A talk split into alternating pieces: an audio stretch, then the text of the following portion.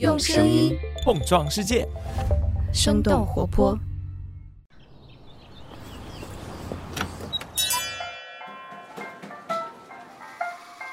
您的生动早咖啡好了，请慢用。嗨，早上好呀！今天是二零二一年的十月二十九号，又到周五了。这里是生动早咖啡，我是来自生动活泼的梦一，几条商业科技轻解读，和你打开全新的一天。最近呢，被称为古风美食第一人的李子柒，似乎无法再继续他与世无争的乡村生活了。先是长时间的停更，让网友各种猜测。到八月底，李子柒突然在社交媒体上发声说：“大清早报了个警。”短短的几个字，瞬间点燃了舆论。李子柒和 MCN 机构微念闹掰了的说法也被迅速的传开。在发酵了几个月之后，种种围绕着李子柒和老东家之间矛盾的猜测，也在这两天得到了印证。十月二十五号，李子柒一纸诉状将 MCN 机构杭州微念品牌管理有限公司告上了法庭。那这场纠纷到底是怎么回事儿？网红和 MCN 机构之间会是一种怎样的关系？这个行业发展到现在还面临着哪些问题？我们在几条商业科技动态之后，和你一起来关注。首先，我们来关注一下刚刚出炉的二零二一胡润百富榜。十月二十七号，胡润研究院发布二零二一胡润百富榜，农夫山泉的钟闪闪以三千九百亿元的身家首次登上了榜首。字节跳动的创始人张一鸣以三千四百亿元跃居第二，超过了马化腾和马云。而去年张一鸣的排名还在第三十位。新能源汽车电池供应商宁德时代的创始人曾毓群以三千二百亿元首次进入了前三，马化腾和马云分别位列第四和第五。从上榜企业家行业分布来看，制造业、大健康、房地产、化工，还有金融投资是上榜企业家的前五大财富来源，而房地产行业也是首次无人进入前十名。根据介绍，中国财富创造的结构和规模这些年的变化非常快。二十年前，榜单前十名的门槛是三十五亿元，那个时候从事农业的企业家排名都比较靠前；而十年前，前十名的门槛是三百六十亿元，从事房地产的企业家比例比较高。那今年呢，前十名的门槛已经上升到了一千九百三十亿元了，而这其中从事新能源相关产业的企业家比例正在上升。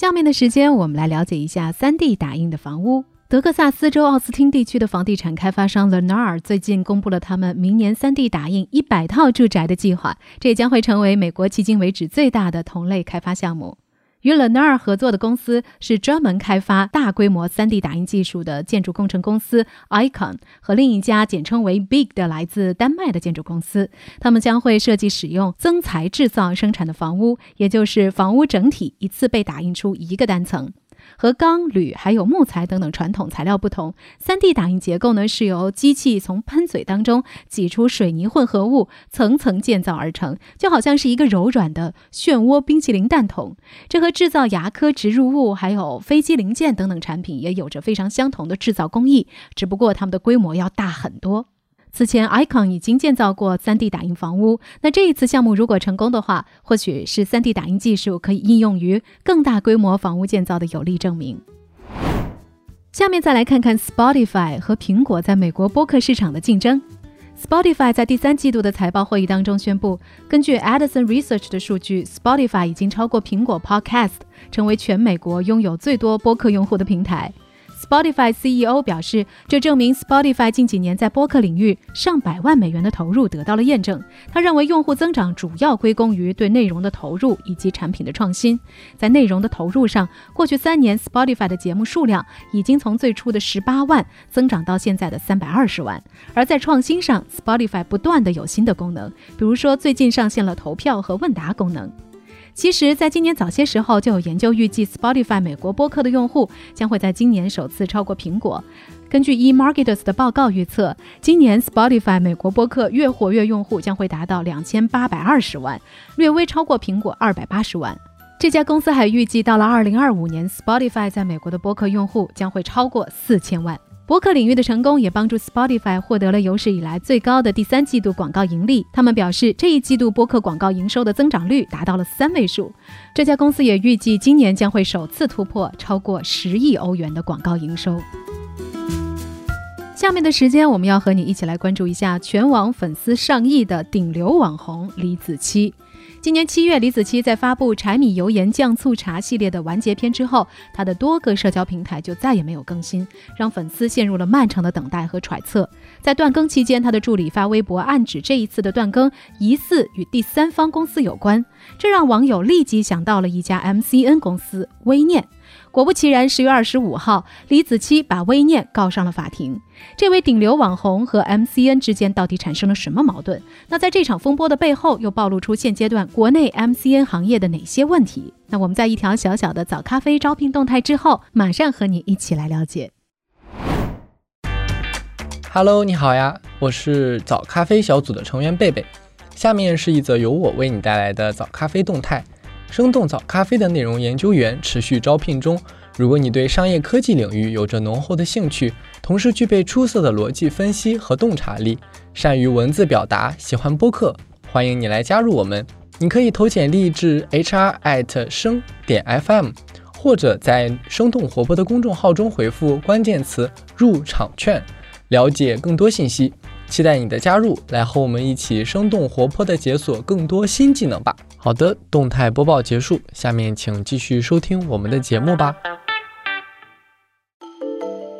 十月二十五号，四川子期文化传播有限公司作为原告方新增立案信息，一审被告是杭州微念品牌管理有限公司以及微念的法定代表人刘同明。根据企查查 App 的信息显示，这起案件呢是由四川省绵阳市中级人民法院经办，目前的案件状态是移送。而这一次的起诉以及微念申请李子柒商标，结果全部被驳回等等相关一系列的热搜，也让之前李子柒及其背后的 MCN 机构微念之间若隐若现的矛盾直接浮出了水面。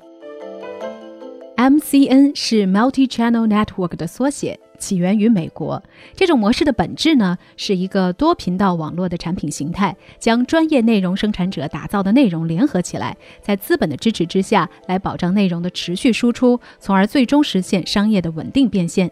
一家正规专业的 MCN 机构呢，是能够和优质内容生产者相辅相成的。机构为创作者提供内容指导以及推广平台、人力等资源。那创作者呢，为机构带来广告、电商，还有商业活动等等流量的变现。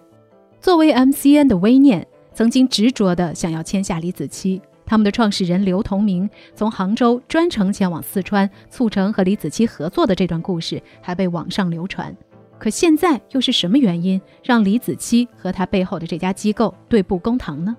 这场官司的纷争要从李子柒和微念的关系说起。李子柒的本名叫做李佳佳，从2015年开始拍摄短视频。16年，他拍摄的短视频《兰州牛肉面》受到了广泛的关注，这也引起了微念创始人刘同明的注意。他主动来到李子柒的城市和他聊合作。2017年的七月，由微念和李子柒共同创办的四川子柒文化传播有限公司成立了。天眼查的信息显示，四川子期文化传播有限公司当中，法定代表人虽然是李佳佳，也就是李子柒，但是他本人只占股百分之四十九，杭州微念占股百分之五十一，股权的实控人则是微念的董事长刘同明。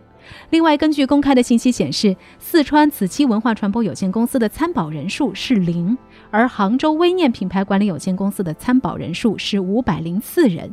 这也就意味着李子柒持有股权的公司实际上是一个空壳公司，真正运营李子柒品牌的团队全部都是来自微念的。除此之外，子柒文化虽然拥有大量的注册商标，但是李子柒电商产品的相关知识产权却掌握在杭州微念的手中。拥有六百多万粉丝的李子柒品牌天猫旗舰店和李子柒螺蛳粉的生产商广西新柳食品有限公司的最大股东也都是微念。而李子柒却没有这家公司的任何股份，也就是说，李子柒个人只能从李子柒 IP 视频运营里得到分成，其他一切和李子柒这个 IP 相关的品牌收益都得归微念所有。数据显示，李子柒品牌在去年的年度销售规模大约是十六亿。仅仅螺蛳粉月销量就超过了一百万笔，一年的销售额就高达五亿元。然而，这些收益和李子柒本人都没有什么关系。另外，随着李子柒跻身顶流网红，一手打造李子柒 IP 的微念也完成了七轮融资，资方就包括字节跳动、华映资本、辰海资本等机构，估值达到了五十亿元。看上去李子柒和资方是平起平坐，但实际上，这位在全球拥有上亿粉丝、创下了 YouTube 最多订阅量中文频道世界纪录的李子柒，也只是一个被公司掌控的打工人。这次爆发的李子柒社交媒体停更、秒删资本好手段的回复内容、报警以及将微念告上法庭这一系列的事件，也势必会造成商业利益的损失。根据三十六氪的报道，微念的股东之一字节跳动已经在十月十六号启动了退出流程，而李子柒 IP 在这场风波当中所会受到的影响也不言而喻。然而，李子柒事件也只是揭开了行业的冰山一角。来自财经的文章分析，当前国内呢有九成以上的头部网红都签约了 MCN 公司，而机构和创作者的合作方式目前主要分为两种，第一种是孵化型，也就是公司投入资源，从零到一养成账号，把素人培养成网红博主，账号及其收益都归公司所有，博主的主要收入是底薪与广告提成。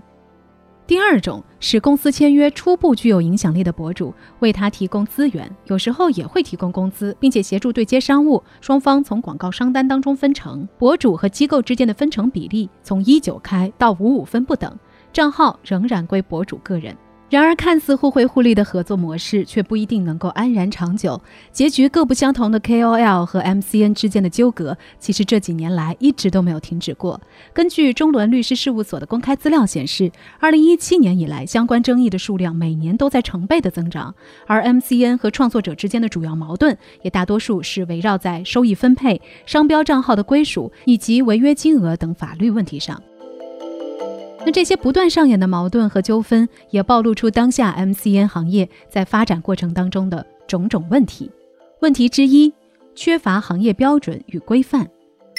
当前 MCN 市场鱼龙混杂，还没有明确的行业规则，一些机构门槛比较低，网红和 MCN 机构之间的签约也乱象丛生。目前 MCN 和网红签约的合同一般有劳动合同、劳务合同、经济合同，还有合作协议等等。不同类型的合同所确立的法律关系也并不相同，受到的法律保护也并不一样。另外，账号归属和知识产权归属在签约当中也往往并不明晰，这也是常见的纠纷焦点。从 MCN 的运营。方式来看，机构资源大多会倾向于头部网红，难以保障对于腰部和尾部签约者的运作和扶持。部分的 MCN 机构甚至没有对签约网红进行推广支持的能力，即使说提出一些方案，最终也难以落实。来自数据监测机构克劳瑞公布的报告显示，国内 MCN 机构签约的账号数量有逐年上升的趋势。一九年有百分之五左右的机构签约账号是超过一千个，接近百分之十五的 MCN 签约账号超过五百个，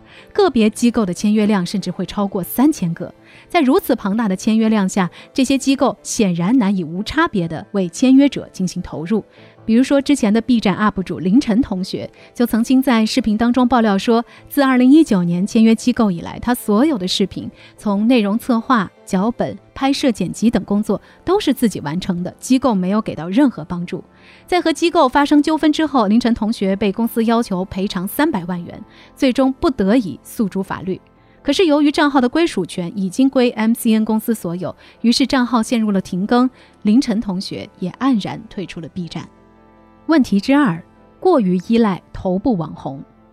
MCN 往往依赖一个头部网红就能够获得资本的青睐，但是同时也可能因为过度依赖单一网红而如临深渊。虽然头部网红的变现能力极强，但是他们的成功却难以复制，和 MCN 机构工业化生产网红的愿景相违背。头部网红也往往拥有更强的话语权和更高的议价能力，公司对他们的投入成本高，而管理难度却很大。于是很多机构甘愿用给创作者更高比例的分成，或者是直接分股权的方式来留住金字招牌的现象并不少见。薇娅、张大奕、雪梨、丽儿宝贝这些大网红们，他们在背后的 MCN 机构当中都是拥有不。小的话语权，而且也都是和机构实现了真正的深层利益的捆绑。不过，一旦头部网红跳槽，或者是在带货质量、个人言行等等方面翻车，不仅会影响到他自身 IP 形象和收入，而且还会给所属的 MCN 机构带来巨大的损失。问题三：孵化机制不成熟。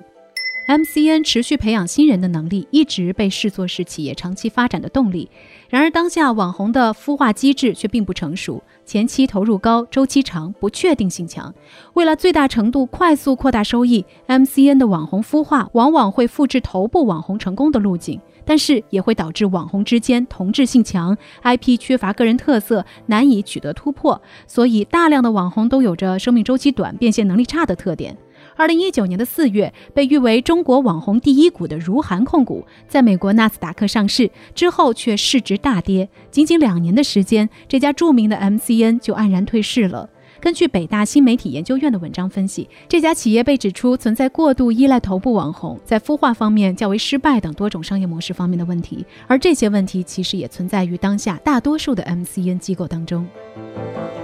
根据二零二零中国 MCN 行业发展研究白皮书显示，国内的 MCN 机构的数量从五六年前的一百六十家发展到现在的超过两万家。在这些机构当中，营业收入在五千万元以下的占比接近七成，超过一亿元营收的 MCN 机构占比仅仅只有百分之六。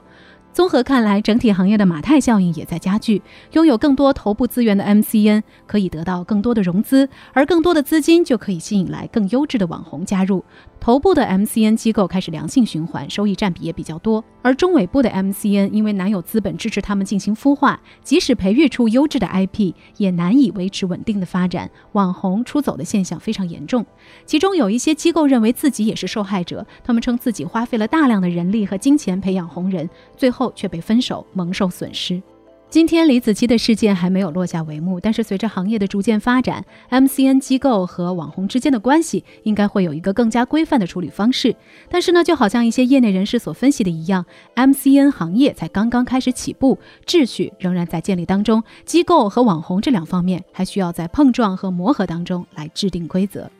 那聊到这儿，也想问问你，你喜欢李子柒的视频吗？你怎么看待他和 MCN 之间的这场风波呢？不妨在我们的评论区和我们一起来聊聊。那节目的最后呢，也想要提一下，上期我们的早咖啡聊到了关于椰子水的话题，不少的朋友都在评论区里给我们安利了很多椰子口味的美食，比如说近期的阿玲说，椰子鸡已经快从海南特色变成深圳特色菜了。小满三 C 说，最佳秋冬饮品当属鲜芋青稞牛奶。我觉得听着就很治愈，所以我一定要去尝尝。牛奶脱脂了说，今年喝到的最喜欢的椰子类饮品是牛油果生椰斑斓。另外，他还推荐了一种新的配方：一半椰子水加一半燕麦奶，再加上浓缩咖啡。他说真的很好喝，大家要不要在这个周末也尝试一下呢？在这儿非常感谢大家给我们的安利。如果说你还有些什么要发现的美味，也别忘了在我们的评论区告诉我们。好了，这就是今天的生动早咖啡，那我们下周一一早再见啦，拜拜。这就是今天为你准备的生动早咖啡，希望能给你带来一整天的能量。如果你喜欢我们的节目，请记得在各大平台给我们五星或者是好评，也欢迎你分享给更多的朋友，这会对我们非常有帮助。同时，你也可以在公众号和微博搜索“生动活泼”，声是声音的声，这样就可以了解更多与我们节目相关的信息啦。生动早咖啡，期待与你下次再见。